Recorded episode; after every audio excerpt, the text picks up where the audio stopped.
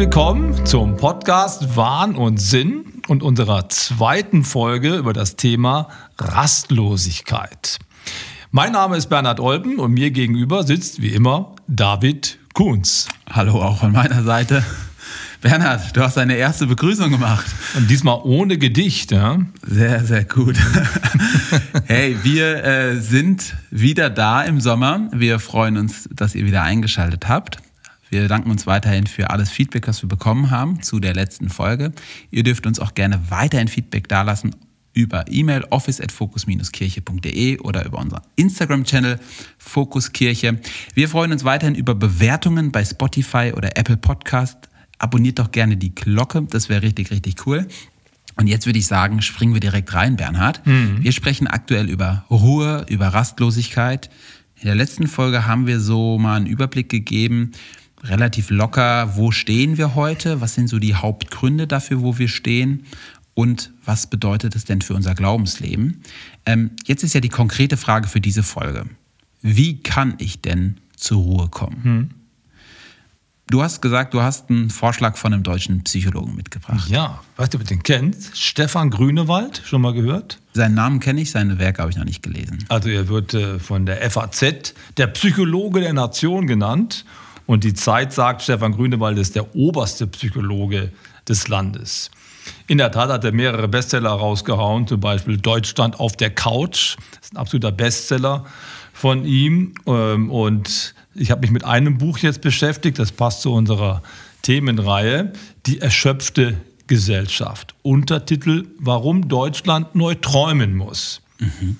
Also in dem Titel liegen quasi schon Problemstellung und Problemlösung beides äh, vor. Und äh, er hat, hat eigentlich genau die gleiche ähm, Analyse, wie wir sie auch ähm, letztes Mal aufgestellt haben. Nämlich, er nennt das so, das Bild vom Hamsterrad oder vom Hamster, der jeden Tag bis zur völligen Erschöpfung und ohne Aussicht auf ein Ziel rennend in seinem Hamsterrad verbringt, beschreibt am besten, wie sich die meisten Menschen in unserer leistungsorientierten Gesellschaft führen.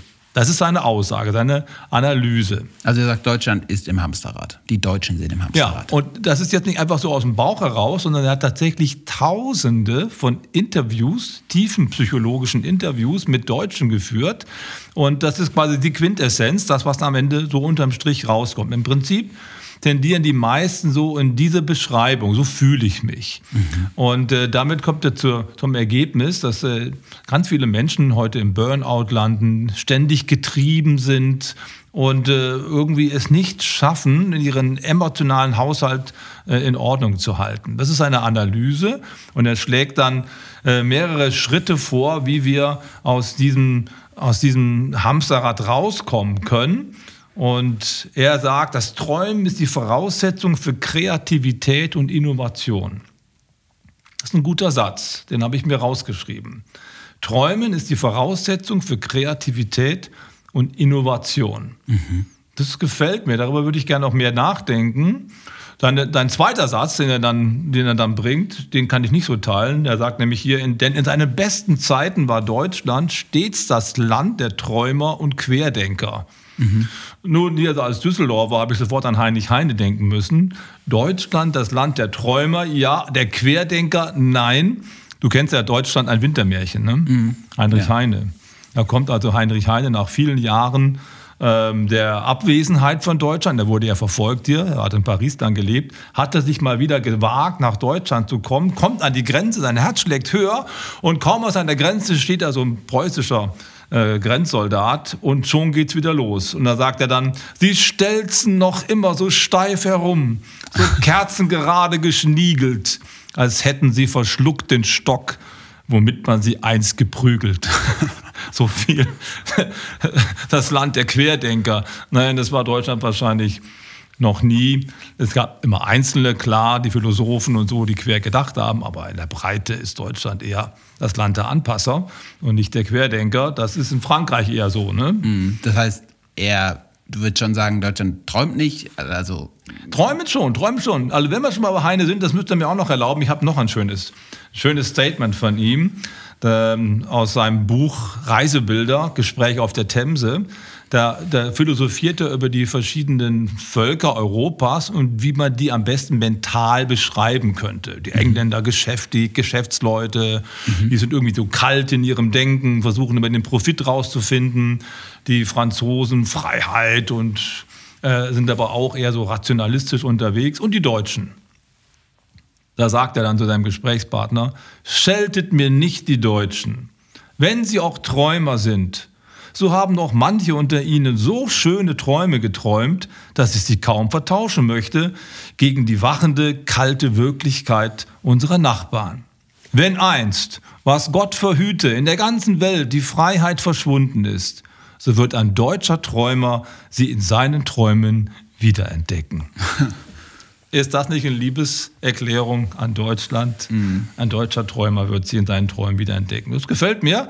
Und in der Tat das Land der Dichter und Denker, aber nicht der Querdenker. Und mhm. also träumen, sich, die, sich ein Bild von der Zukunft zu machen, was Leidenschaft in mir weckt, ja, das können können wir von unserer Kultur her eigentlich schon. Mhm. Und er sagt, da müssen wir wieder hinkommen, dass wir wieder stärker äh, in, die, in, so, in, in, so, ein Sehen hineinkommen, in eine, mhm. in, eine, in eine Ausrichtung, die größer ist als wir selbst. Das mhm. meinte wahrscheinlich damit, träumen können. Aber auch auf der ganz normalen Ebene sich gehen lassen, dösen, gar nichts machen. Das sind seine konkreten Vorschläge. Das sind seine konkreten Vorschläge. Mehr träumen, so Tagträume, mehr dösen, äh, den freien Sonntag genießen, rettet den Feierabend, ne? das ist auch so ein, so ein Schlagwort, was er dann bringt, mehr Spontanität. Mhm. Und was er interessanterweise sagt, ist, dass die größte Betriebsamkeit, die er so festgestellt hat, bei denen auftritt, die bereits schon aus dem Berufsleben ausgeschieden sind. Ehrlich. Er sagt, er wundert sich darüber, dass die Rentner, als wenn sie quasi dem unausweichlichen, langsamen Sterbeprozess entkommen können, äh, mhm. wollen, mhm. versuchen sie ihr Leben voll zu packen mit tausend ja. Aktivitäten, um irgendwie, ähm, irgendwie nicht nachdenken zu müssen. Keine das. Ahnung, jedenfalls, die sind auch nicht entspannt, gar ja. nicht. Das heißt, seine Analyse zusammengefasst ist, ja, Deutschland ist im Hamsterrad mhm. und seine konkrete Antwort ist, wir müssen lernen zu träumen und man könnte jetzt sagen, um halt ein Bild der Zukunft zu haben, was man, mhm. was einen innerlich antreibt, mhm. was einen irgendwie, ich sag mal so, aus der trockenen Realität ein bisschen rausführt. Und seine konkreten Lebenstipps sind dann, man soll ein bisschen mehr dösen, habe ich ja. gehört. Äh, man soll ein bisschen mehr den freien Sonntag feiern mhm. und man soll Feierabend genießen. Fe Feierabend genießen und einfach mal nichts tun. So. Ja, und was er merkwürdigerweise nicht bringt, das würde man ja eigentlich erwarten, mal so Ratgebern, irgendwie Yoga oder Meditation. Mhm. Traumreisen oder ähnliches hätte man eigentlich erwartet. Davon spricht er jetzt nicht so sehr, weil das sind ja auch Angebote, die natürlich gerne gemacht werden, ne? mhm. dass Menschen dann runterkommen. Äh, darüber spricht er jetzt nicht so viel. Aber sehr interessant. Also ich würde schon mal so, so, so, analytisch sagen, er sagt, er, er, er sagt eigentlich zwei Dinge. Er sagt schon innerlich, wir müssen träumen. Also damit würde ich mal sagen, der Mensch braucht irgendwie etwas Inneres, mhm. was ihn antreibt, mhm. also was ihn erfüllt und was ihn irgendwie ja noch begeistert, etwas mhm. Inneres, würde ich mal sagen. Mhm. Und er sagt, ganz praktisch muss das aber äußerlich sichtbar werden, also im Lebensvollzug. Wenn er mhm. sagt, wir müssen dösen, dösen ist ja jetzt wirklich was Triviales. Mhm. Also einfach mal nichts tuend da sitzen. Das mhm. heißt schon, um zu träumen, sagt er auch, musst du auch konkret was an deinem Lebensvollzug verändern, mhm. damit das Träumen überhaupt möglich ist. Ja, guck mal, das fängt ja schon bei Bücherlesen an. Also die junge Generation, die ich jetzt so beobachte, die lesen ja gar keine Bücher mehr. Und für mich ist das so ein Inbegriff von Dösen, von Träumen, irgendwie so ein Buch sich nehmen, dann im Braten auf die Liege lesen, äh, legen und dann mal so stundenlang einfach so lesen, dann wieder mhm. eine Cola trinken, mal wieder aufstehen, aufs Klo gehen, wieder zurückkommen, ein bisschen den, die Sonne auf den Pelz scheinen lassen. Tagträumereien in den ja, Tag hinein. Sowas, ne? Und ich glaube, viele können das gar nicht. Mhm. Keine Ahnung, also ich, ich hatte mal einen Tag, ich habe ihn dann später in meinem Tagebuch äh, so genannt, das ist der schönste Tag meines Lebens. Wie alt warst du da? Da war ich genau 32 Jahre alt. Mhm. Ich lag tatsächlich auf der Liege in meinem schönen Garten in der Nähe von Bayreuth. Toller Blick auf das Fichtelgebirge. Es war wirklich ein Traum. Meine zwei Söhne waren noch klein, die spielten im Garten. Äh, Febe lag auch da und hatte, hat die Sonne genossen. Und ich habe da gelegen, habe ein Buch gelesen und Cola und so. Es war so entspannt. Ich dachte mir, das könnte der schönste Tag meines Lebens sein. Echt, ja? ja? Ist mir so in Erinnerung geblieben. Und äh, das war so ein ganz unbeschwerter Tag, wo ich einfach mal gar nichts geplant habe, einfach laufen gelassen und mhm. das Leben genossen. Und diese Ruhe, dieses Ziellose, mhm. das äh, kommt nicht so oft vor in meinem Leben jetzt mhm. im Augenblick. Das stimmt schon. Ich, Spannend. Ich muss mich dazu wirklich manchmal überreden und zwingen. Und ich glaube, da bin ich der Einzige. Ne? Mhm. Von daher, ich glaube schon, dass da was drin liegt. Das ist schon ein guter Ratschlag. Wir müssen wieder mehr das Träumen lernen, weil mhm. Träumen können ist die, die, Quelle von Kreativität und Innovation. Das ist ein guter Satz. Mhm. Den möchte ich gerne mit reinnehmen, auch, im, auch in, mein, in mein geistiges Leben. Träumen können, Quelle mhm. der Innovation, der Kreativität. Ich glaube, da ist was dran. Ich finde seine Vorschläge schon interessant. Mhm. Ich muss sagen, ähm, ich finde es bisschen trivial, so ja. seine Tipps. Also trivial, klar, ja. ist schon verständlich. Ich finde aber, wenn man so diese beiden Punkte nimmt, die ich analysiert habe, so gerade eben zusammengefasst habe, dann würde ich sagen, daran kann ich anknüpfen. Hm. Also, dass es einerseits um etwas Inneres geht und andererseits um einen konkreten praktischen Lebensvollzug, den ich verändern muss. Hm. Wenn ich jetzt mal überlegen müsste, dann wird fernöstliche Meditation wird in der Gesellschaft angeboten, du musst deinen Geist entleeren, ähm, du musst irgendwie ja, dich leer machen, dann würde ich sagen, aber ich finde das wenn es jetzt um das Innere geht, finde ich fast das Angebot von christlichen Denkern irgendwie besser. Also wenn man mhm. sagt, zum Beispiel Augustinus mhm. sagt, unruhig ist unser Herz in uns, bis es ruhig wird in dir, mhm. bis es Heimat findet in dir. Mhm. Also da geht es mehr darum, dass ich ruhig werde in, in meinem Schöpfer. Ähm, und ähm, ich, ich, ich merke nämlich darüber, wenn ich jetzt einfach mich entleere oder wenn ich einfach anfange innerlich, also mein, mein, mein, mein, meinen Gedanken leer werden zu lassen, dann ähm, ist aber auch nichts, was mir Frieden schenkt, sondern es ist ja einfach nur leer. Aber ich brauche etwas, wie er sagt, Träume. Ich würde mhm. das aber noch konkreter füllen.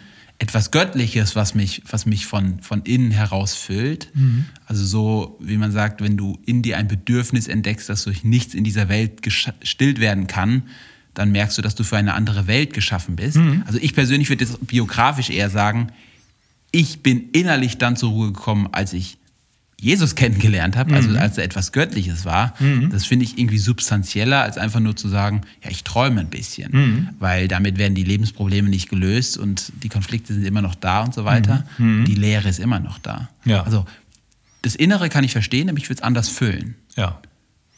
Das ist ja auch der, der Ansatz von christlichen Ratgebern. Ne? Anselm Grün ist ein mhm. Klassiker. Ne? Jeden Tag zur Ruhe kommen ist einer seiner gut verkauften Bücher. Jahresbegleiter, da hat er dann so Impulstexte und er sagt, sagt dann folgendes am Anfang, bei sich ankommen und sich nicht aus dem Gleichgewicht bringen lassen. Darum geht's. In sich ruhen und doch ganz präsent sein. In all dem Druck, dem Lärm, der Hass, sich so in sich selber verankern, dass die Seele still wird und doch achtsam auf alles ist, was wesentlich ist. Also er sagt, die eigentliche Ruhe und auch die Begegnung mit Gott findet in meinem Seelengrund statt. Mhm. Schöner Begriff, den auch die Mystik verwendet hat. Natürlich muss man sich die Frage gefallen lassen, äh, wie kommt denn der liebe Gott in, das, in den Seelengrund rein? Ja? Hat jeder quasi jeder Mensch so einen Götterfunken in sich? Das wäre dann so ein bisschen Pantheismus. Mhm. Aber lassen wir das mal auf der Seite. Wenn er zu Christen spricht, würden wir sagen, selbstverständlich, Christus in mir, die Hoffnung der Herrlichkeit, der ist natürlich irgendwo in meinem Seelengrund. Da ist er und da muss ich auch Raum schaffen für ihn dem kann ich schon folgen und äh, deswegen das, was du sagst, dem kann ich nur so zustimmen. Wirkliche Ruhe finde ich persönlich da, wo ich den Eindruck habe, ich werde mit meinem Schöpfer eins. Mhm. Ja, ich bin geborgen, auch dieses, dieser, dieses Motiv der Geborgenheit. Ich mhm. bin in den Händen Gottes. Es kann mir nichts passieren. Mhm. Und äh, ich, ich bin, bin zu Hause. All diese, diese Gefühle, all diese Emotionen haben ganz viel was mit meinem Gegenüber zu tun, mhm. der in mich hineingekommen ist ne? Mhm. und quasi in mir diesen Reichtum entfaltet. Dem würde ich genauso folgen. Und das ist da deutlich tiefer und mehr als einfach nur zu dösen. Mhm. Ich glaube auch, dass es ja, also wenn man, wie immer, Metanarrativ, also in welcher Geschichte befinde ich mich? Also mhm. ich glaube ja, dass ich Teil einer Weltgeschichte bin, die von der Schöpfung herkommt. Mhm. Gott im Garten Eden mit Adam und Eva und der Mensch wandelt mit Gott, also er lebt mit Gott mhm. und das ist paradiesisch. Mhm. Und diese Welt, sie steuert zu auf eine Ewigkeit, mit Gott zu sein. Johannes 17 heißt es einmal, ewiges Leben ist dich zu kennen, Gott. Mhm. Und das ist ja letztendlich die größere Geschichte, in der wir uns bewegen. Das heißt, wie Hebräer 4, ich in der letzten Folge gesagt habe, in die Ruhe eingehen kann man nur durch Glauben, mhm. ich sage, die eigentliche Bestimmung des Menschen von Anfang an, in der Ruhe zu sein, war bei Gott zu sein. Mhm. Nicht einfach nur bei sich selbst zu sein. Das ist ein Weg, denke ich, sich auf Gott auszurichten, mhm. aber ähm, eben bei Gott zu sein. Und das ist auch Corrie ten Boom sagt das wieder mal, die, die ja diese schlimme NS-Zeit auch ja. durchlebt hat. Sie sagt, if you look at the world, you'll be distressed. Mhm. If you look within, you'll be depressed. If you look at God, you'll be at rest. ja, sehr gut. Ja. Also schaust du in die Welt, ja. wirst du verzweifelt sein. Schaust du in dich selbst hinein, wirst du depressiv, mhm. weil du merkst, so gut bin ich auch nicht. Aber schaust du auf Gott, mhm. dann wirst du zur Ruhe kommen. Mhm. Und ja, da wir glauben, dass unser Körper der Tempel des Heiligen Geistes ist und Christus in uns lebt, ist natürlich auch dieses in sich schauen ähm, irgendwo richtig. Aber mhm. dieses größere Bild, dieses mhm. größere Metanarrativ sagt, du kommst zur Ruhe innerlich, wenn du bei Gott ankommst. Ja. Ja, ja, genau, das ist der Punkt. Und ähm, äh, die Mystiker, übrigens auch die protestantische Mystik, der Stegen oder Zinzendorf und andere, mhm. ähm, gehen ja davon aus, dass der Begegnungsort zwischen Gott und mir in mir selbst stattfindet. Mhm. Also diese Geborgenheit ist nicht etwas, was außerhalb von mir ist, sondern es findet in mir statt. Mhm. Man spricht dann auch vom wortlosen Gebet. Mhm. Ich glaube, du hast in Folge 2, Beten, auch wenn es mir nichts bringt, darüber gesprochen. Mhm. Kann sein, ja. Und ähm, das ist auch das so ein bisschen, an das äh, der Anselm Grün da anknüpft. Der beruft sich auf eine Gebetstradition äh, der Barockzeit, katholische Gebetstradition, man nennt das die sieben Zufluchten, mhm. ne, zu, zu, denen man dann äh, einkehrt innerlich und sich dann meditativ versucht damit zu vereinen. Ne? Also mit der heiligsten Dreifaltigkeit zum Beispiel. Ne? Oder mit, äh, mit dem Gekreuzigten und andere äh, Personen werden dann noch genannt. Das sind so Gebetsübungen, wo ich quasi so eine Art Treffpunkt habe mhm. mit dieser Wirklichkeit, aber dieser Treffpunkt ist in mir drin. Ne? Mhm. Das ist, das ist dann, das Ziel ist die Vereinigung mit Gott. Ich glaube, ich glaub, für viele Hörer kann es befremdlich wirken. Ja, aber, es ist befremdlich, ja. Ähm, aber es macht ja auch total viel Sinn. Mhm. Also das Christentum ist eben nicht eine rein geistliche mhm. ähm, Religion in dem Sinne, ich muss nur etwas mit meinem Geist verstehen, sondern mhm. es ist ja verleiblicht. Also mhm. Jesus Christus ist Mensch geworden, er hat mhm. einen Leib angenommen und Paulus sagt, dein Körper ist ein Tempel des Heiligen Geistes. Mhm. Und das heißt, Körper, Geist und Seele gehören zusammen. Mhm. Das merke ich immer mehr. Mhm. Also ich merke, wenn ich zum Beispiel wenig schlafe, schlecht esse und wenig Sport mache, mhm. fühle ich mich tendenziell ferner von Gott, als wenn ich gesund lebe, bei mir selbst bin mhm. und ein gutes Körpergefühl habe. Weil es ein ganzheitlicher Ansatz mhm. ist. Und deswegen kommen wir auch zu dem zweiten Teil, den ich gut finde bei diesem grüne Feld. Mhm. Heißt er doch so irgendwie? Äh, Anselm Grün. Nee, nee, dieser, dieser Philosoph am Anfang. Ach, so, der, der, Psychologe, den wir am Anfang hatten. Das, ja, ist der, genau. das war der Stefan Grünewald, ja. Grünewald. Mhm. Dass er eben sagt, dann kommt aber sowas Aktives wie Dösen, mhm. Sabbat halten. Das muss schon konkret werden. Ja. Und ähm, da, glaube ich, müssen wir auch anknüpfen, denn die Frage, die ja sicher stellt, ist, wie kann denn unser Lebensvollzug, also unser aktives Leben so mhm. aussehen? dass wir zur Ruhe kommen, dass wir auf, uns auf Gott ausrichten. Und da muss es konkrete Dinge geben. Welche Vorschläge hast du denn? Ja, ich finde grundsätzlich das, was ich immer wieder gehört habe, ähm, wenn man an Weinreben denkt, dann wachsen Weinreben immer so an so Spalieren hoch. Mhm. Das finde ich ein gutes Bild für unser Leben. Unser Leben wächst an so Spalieren, an so Stöcken Gerüst hoch. quasi, ne? Genau. Mhm.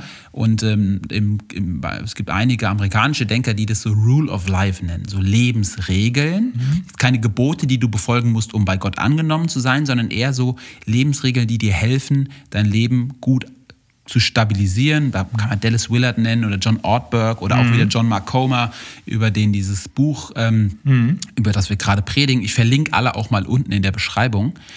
Und ähm, sie schlagen eigentlich vier Dinge vor, die man mhm. so als, als Spalier in sein Leben einbeziehen sollte. Und wir können vielleicht über alle vier Dinge ja. mal kurz reden. Die vier Vorschläge sind erstens Stille und Einsamkeit. Mhm. Zweitens Sabbat. Drittens einfaches Leben und viertens Entschleunigung. Mhm. Stille und Einsamkeit, Sabbat, einfaches Leben, entschleunigen. Stille und Einsamkeit haben wir auch letztendlich schon beim letzten Mal drüber gesprochen. alle empfehlen eigentlich, dass man regelmäßig so Gebetstage im Kloster oder in der Stille macht. Mhm. Du fährst, bist jetzt im Sabbatical und ähm, wirst das machen. Hier Grünewald sagt Dösen, also so Stille. Mhm. Ähm, aber letztendlich das, was wir beim letzten Mal gesagt haben, dass man mal rauskommt von dieser Flut an Informationen und Nachrichten. Mhm. Und da ist ein ganz konkreter Tipp, ist besonders natürlich, dass man hier mal sich konkrete Zeiten einplanen muss, wo man wegfährt und dass man sich, sagen wir mal, Social Media freie oder elektrisch gerätfreie Zeiten gönnt, mhm. wo man die beiseite legt. Ja. Hast du da konkrete Tipps, wie du es in deinem Leben machst? Wie, wie, wie startest du zum Beispiel, das ist ja zum Beispiel, wie startet man in den Tag? Kann man mit Stille und Einsamkeit in den Tag starten mhm. oder den Tag auch so beenden? Ich fange immer mit Stille an. Ich stehe deutlich früher auf als meine Frau. Liegt einfach in meinem Biorhythmus, Biorhythmus so drin. Also momentan wache ich oft schon um fünf auf und äh, das sind die schönsten Zeiten am Tag, wenn ich dann meinen Tee trinke, die Bibel lese, mit Gott die, die Dinge so durchgehe. Das hilft mir enorm, mich auf den Tag einzustellen. Und manchmal höre ich mir dann auch irgendwelche Musik an, aber keine aufputschende Musik, sondern ich tatsächlich, manchmal greife ich dann zu gregorianischen Gesängen. Mm.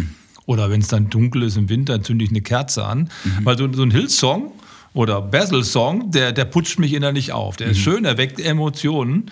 Äh, das liebe ich natürlich auch, aber um zur Ruhe zu kommen, brauche ich etwas, was wenig komplex ist, mhm. was sehr fokussiert ist und ähm, das hilft mir, um, um in diese Gegenwart Gottes reinzukommen. Und ein Grund für mein, für mein Sabbatical ist jetzt auch der, dass ich gemerkt habe, dass mir, dass mir das zunehmend schwerfällt. Mhm. Weil ich in den letzten Monaten unglaublich viel um die Ohren hatte und viel gemacht habe. Dann wache ich zwar auf wie immer, aber ich habe in den zwei Stunden wenig, wenig wirklich tiefe Gemeinschaft, weil mhm. ich an der Oberfläche bleibe. Und das merke ich, oh, Alter, du musst jetzt gucken, dass du ein bisschen runterkommst, damit du diese Sensibilität, die du eigentlich hattest, wieder zurückgewinnst. Ne? Mhm. Also so in den Tag reinstarten hilft mir enorm viel. Mir hat es extrem geholfen, dass ich mein Smartphone aus meinem Schlafzimmer verbannt habe. Ja, siehst du, ich habe, weißt du, im Gegensatz zu euch jungen Leuten, ich, ich, ich benutze mein Telefon zum Telefonieren, ich habe ein paar WhatsApp, ansonsten, ich bin da kaum aktiv ich bin da nicht so gefährdet. Ja, das heißt, ich, glaub, das ich, ich brauche da, brauch da, nicht viel machen, weil das mache ich sowieso. Ja, das ist krass. Ja, ne? Also bei mir war es eine ganz aktive Entscheidung. Ich mhm. gehe tatsächlich abends, lege ich mein Handy irgendwann weg. Ähm, das recht dieser John McComber sogar in seinem Buch. Er sagt, 20.30 Uhr hat das Handy von ihm und seiner Frau Schlafenszeit. Dann geht, wandert es in eine Schublade mhm. irgendwo im Haus und mhm. lädt dort auf. Ich lege es tatsächlich auch in einem anderen Zimmer hin und, und lege es, ähm, also schließe es ans Ladekabel an, habe mir einen separaten Wecker besorgt. Mhm. Ähm, und wenn ich morgens aufstehe, ist quasi die goldene Regel, bevor ich nicht ähm, in den Tag gestartet bin, ähm, taste ich mein Handy gar nicht an. Lese keine WhatsApp, bin ich auf Social Media. Ähm, Sehr gut. Sowieso, ich habe Social Media tatsächlich von meinem Handy komplett deinstalliert. Mhm. ist lustig, als ich das Buch gelesen habe von dem John Macoma, dachte ich, okay, so schlecht kann ich nicht unterwegs sein. Ein paar Sachen mache ich schon, aber ich merke, es ist ein Kampf. Mhm. Ähm, aber es sind so ganz konkrete Tipps, die er gibt und ich glaube, so konkrete Ratschläge ähm, sind wichtig. Mhm. Ähm, nicht E-Mails einfach mal kurz morgens checken, bevor man genau, nicht in, das die Versuchung ist ins, groß. ins Wort Gottes reingegangen ist. Mhm. Die zweite Sache, die hat der Grünewald auch geraten, ist Sabbat. Ja. Der, die, das zweite äh, Rule of Life, die zweite Lebensregel. Mhm. Man könnte von Rhythmus sprechen. Das heißt, mhm. man hat einmal in der Woche einen freien Tag. Mhm. Das machst du schon seit Jahrzehnten, oder?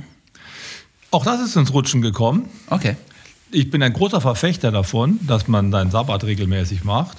Und Sabbat bedeutet nicht einfach mal irgendwann einen freien Tag zu machen, sondern, was du eben schon angesprochen hast, den Rhythmus, den Schöpfungsrhythmus in mein Leben einzubauen. Alle sieben Tage, das ist wichtig dass sich das wiederkehrt, dass quasi Rhythmen mein Leben bestimmen, das bringt eine Entschleunigung und eine Beruhigung mit sich. Mhm. Ne, feste Essenszeiten zum Beispiel, feste Arbeitszeiten ähm, und dann eben auch feste Ruhezeiten. Wenn ich so ein Gerüst habe, du hast von diesen Spalieren gesprochen, an dem sich die Weinreben hochranken, das braucht man auch, wenn man, wenn man ein ausbalanciertes, aus, aus, aus, äh, ausgemitteltes Leben haben möchte, brauche ich so Begrenzungen. Mhm. Und äh, leider ist unsere Zeit davon geprägt, dass es ständig Entgrenzungen gibt. Ne? Mhm. Immer erreichbar. Zu jeder Tages- und Nachtzeit ist irgendwas los auf Social Media.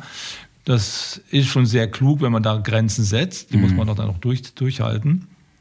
Also ich glaube schon, äh, der, ähm, dass der Sabbat enorm wichtig ist. Er ist kein Gebot. Mhm. Jesus sagt einmal, der, Sabbat, der Mensch ist nicht für den Sabbat gemacht, mhm. sondern der Sabbat für den Menschen. Mhm. Und das einzuhalten ist ein Riesenstruggle für ganz viele. Mhm. Und ich habe eben jetzt gemerkt, dass ich das in der letzten Zeit nicht mehr so gut hinkriege.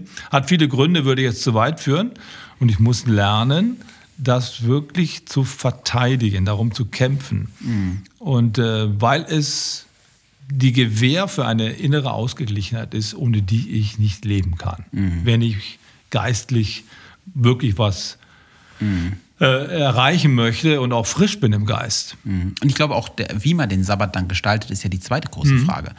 Weil einfach nur dann einen Tag lang am Handy zu daddeln oder Netflix zu schauen, mhm. hilft dir überhaupt nicht weiter, mhm. weil du überhaupt nicht erholst. Du lässt dich äh, nur noch wieder voll mhm. fließen mit, mit, mit Informationen.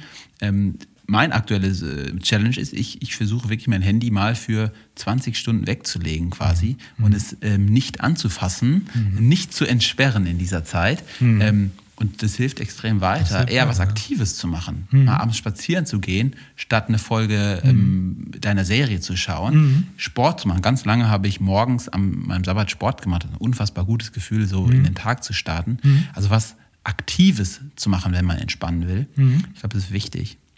Der dritte Vorschlag, das dritte Spalier ist einfach leben.